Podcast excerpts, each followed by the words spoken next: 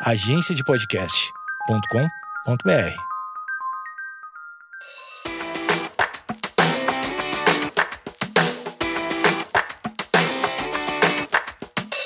Olá pessoal, meu nome é Amanda Costa, eu sou otorrinolaringologista e esse é o meu podcast, Nariz, Ouvido, Garganta e Algo a Mais. E hoje é o 14 episódio, eu escolhi um tema. O médico é o lobo do próprio médico? Em primeiro lugar, eu gostaria de dizer que eu vi um post da doutora Ana Bacarin no Insta sobre o médico ser o inimigo do próprio médico, e isso me tocou, porque é exatamente o que eu tenho visto entre os meus.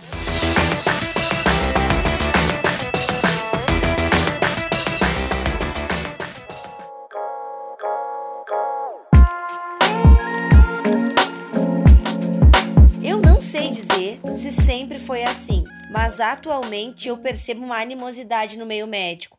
Uma vontade sempre de puxar o tapete do colega, de falar algo para desabonar a conduta do colega, de sempre ter um olho assim meio, ai, será que ele está fazendo algo certo? Será que isso pode? Será que o código de ética permite? Diversas vezes, da mesma maneira que a Ana observou, eu observo os colegas falando sobre outros colegas e dizendo sobre A ou sobre B e sobre evidências científicas, de uma forma torta, para muitas vezes fazer uma autopromoção e desmerecer outros colegas. Veja bem, gente, eu não estou falando daqueles colegas picaretas que vendem ilusão para o paciente, que vendem a cura do câncer tomando o chá verde, tá? Eu não estou falando desse, dessa, dessa população que tem que ser investigada pelo CRM.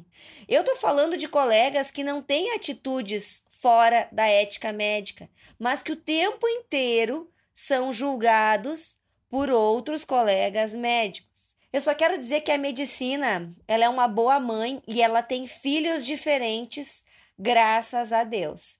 Nem todo médico expõe o conhecimento da mesma maneira.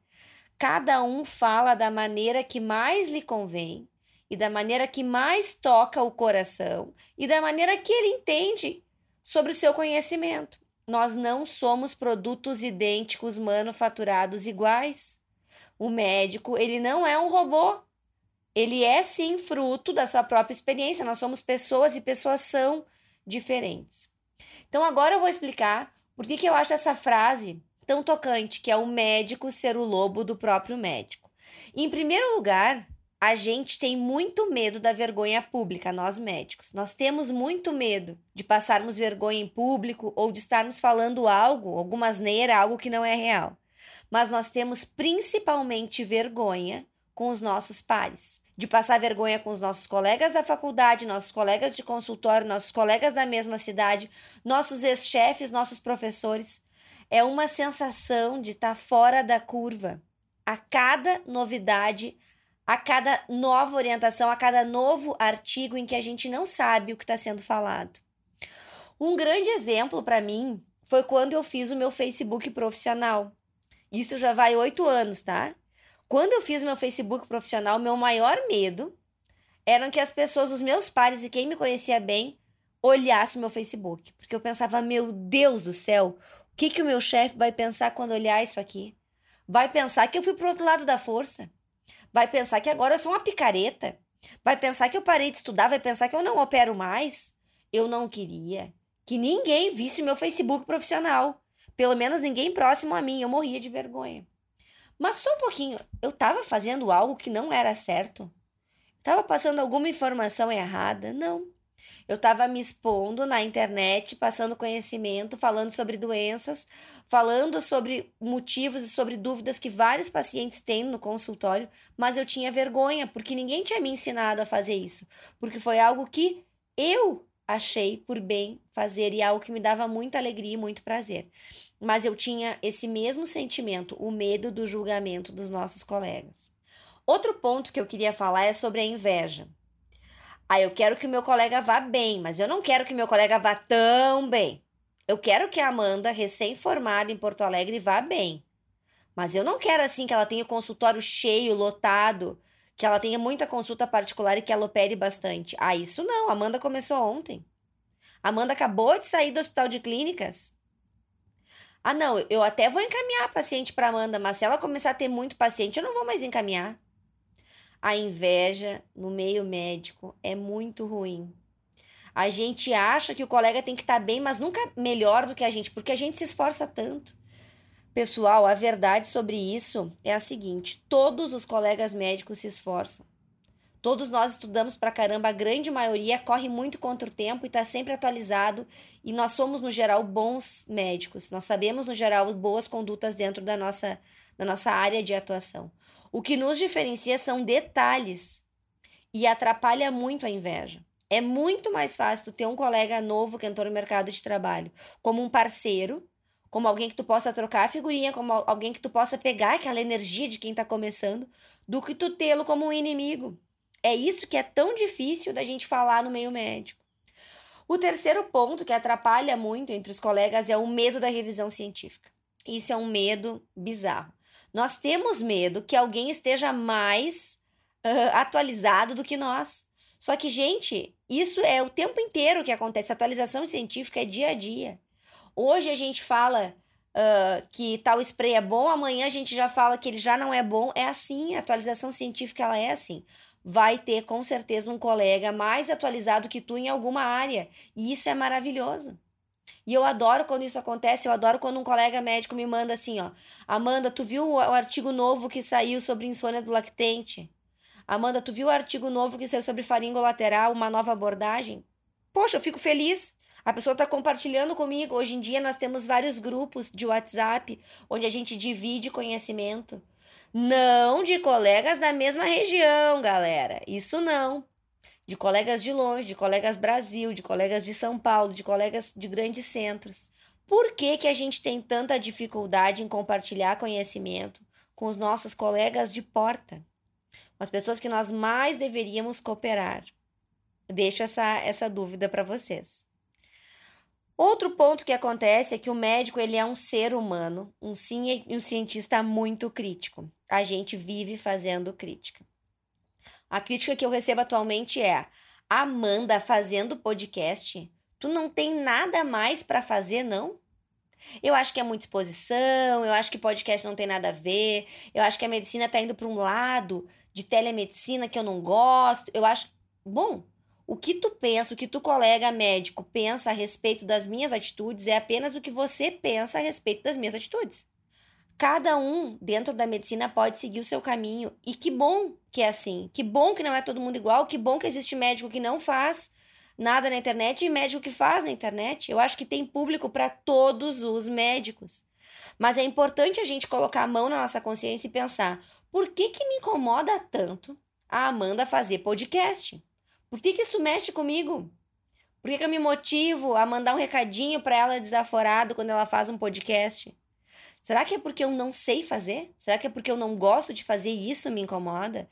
Então a gente tem que ser menos crítico, conhecer um pouco mais sobre cada colega faz e aprender com isso. Tem um colega nosso que ele fez um portal, vai fazer um portal sobre sono. É uma baita ideia, uma ideia super boa, vai congregar vários profissionais, é o, o Dr. Jorge Pinheiro de São Paulo. E isso é uma ideia fantástica. Quem de nós já fez um portal sobre a nossa especialidade?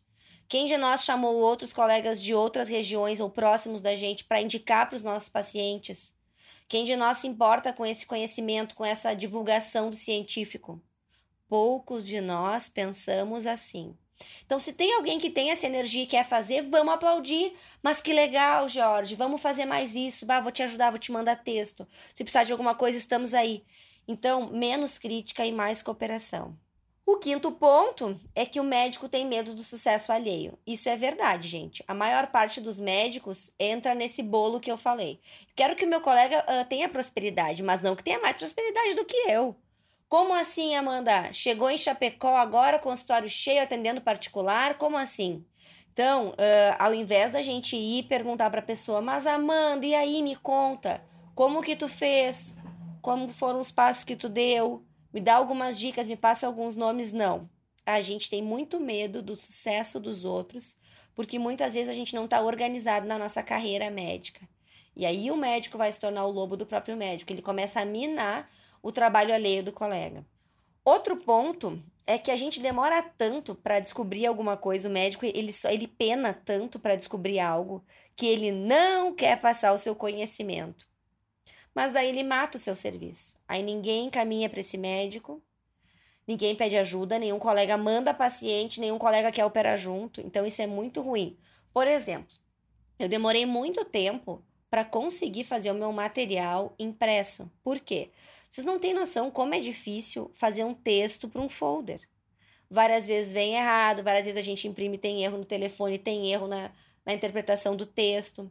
Então, isso me, me fez eu passar muito tempo até conseguir fazer um material legal que eu gosto, como é o material que eu tenho hoje, tá? Quando eu terminei esse material, após muitas vezes, gente, pensa assim, ó, mais de cinco vezes eu editei esse material, tá? Isso são custos. Primeira coisa que eu pensei foi o quê? Vou passar para as minhas R-. Vou passar para as gurias, vou passar para os meninos, porque eles vão usar esse material. Foi a primeira coisa que eu pensei, tá? Então façam isso. Dividam. Se alguém tivesse me passado um rascunho, ia ser mais fácil eu conseguir melhorar esse material. Quando eu passei o material, a colega já viu algo para melhorar e eu já mudei. Então a gente tem que ser humilde para dividir o que a gente aprende, mesmo que isso seja muito difícil, para a gente poder crescer. Porque nem sempre tu tá com toda a energia. A maior parte do tempo tu não tem toda essa energia. E tu precisa da energia dos outros. E quando tu dá alguma coisa, o universo e as pessoas elas te devolvem isso. Então eu acho que o médico ele, ele tem essa dificuldade de transferir esse conhecimento e isso trava muito o crescimento dele. Outro ponto que a gente tem que discutir é que o médico não aceita que ele é uma empresa, tá? E nós somos uma empresa. O médico, ele é a empresa dele. Eu sou a empresa Amanda Costa Torrino, tá? Então a gente tem que aprender que nós vamos ter concorrência e concorrência é bom. É horrível tu estar numa cidade sem concorrentes. É horrível tu ser o único médico de uma cidade. Então a gente tem que conversar, a gente tem que trocar ideia com as pessoas da nossa área próximos da gente. Não só trocar ideia com o otorrino lá do Pará. Isso é fácil, gente. Isso é muito tranquilo. Eu falar com outros otorrinos de outras cidades é muito fácil, mas a gente trabalhar dentro da nossa cidade, como empresa, isso é muito difícil. Isso a gente tem que aprender e parar de fechar o mercado para os outros colegas, tá? Isso aí não, não nos traz uh, não nos traz melhores pacientes, não nos traz mais cirurgia, não nos traz nada. Nos traz apenas problemas de relacionamento entre nós. Outro ponto que eu quero lembrar é que o médico, ele infelizmente, ele não é ensinado na faculdade a transferir as suas informações para outros colegas. Raras exceções, tá? Mas nós não temos esse sentimento de grupo na faculdade.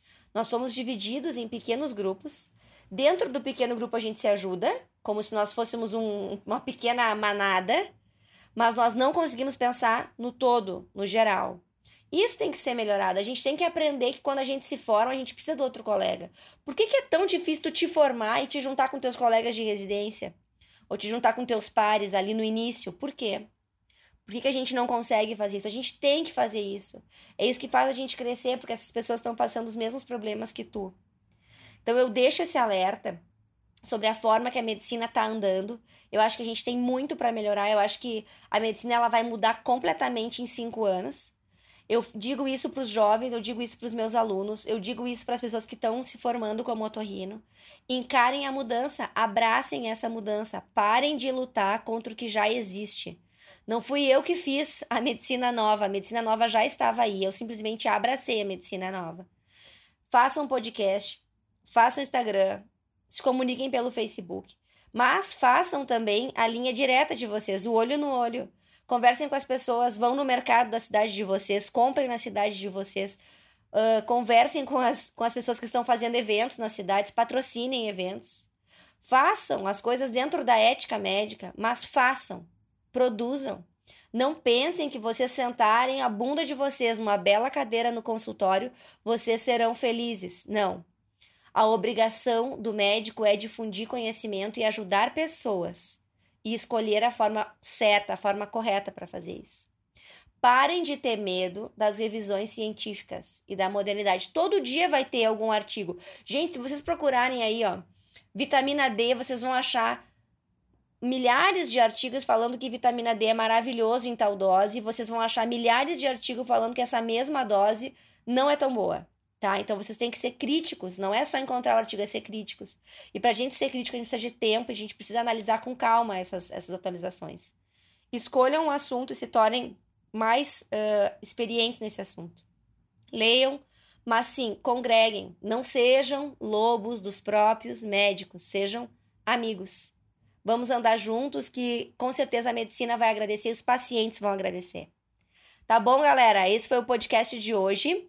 Me mandem recadinho no Amanda Costa Otorrino. Eu adoro receber os recados e as perguntas de vocês. Até o próximo episódio.